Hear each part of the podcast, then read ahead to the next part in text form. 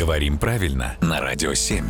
Владимир, доброе утро. Доброе утро. Доброе утро, Владимир. И есть у нас вопрос. Есть два слова «беседа» и «беседка».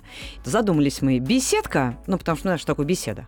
Это вот не такая легкая или маленькая э, беседа. И вот беседу можно назвать беседкой? Это прекрасный вопрос, наверное, один из лучших вопросов. Беседка связана со старым значением слова «беседа». А беседой раньше называлось место для сидения около дома. Ах, вот он. Или скамейка, да. Собственно, на которой можно и поговорить. И от этого значения беседа скамейка, место для сидения, образовалось слово беседка. То есть такая скамеечка. Скамеечка Ма- уже крытая Да. в павильончике. Да, маленькое местечко для беседы.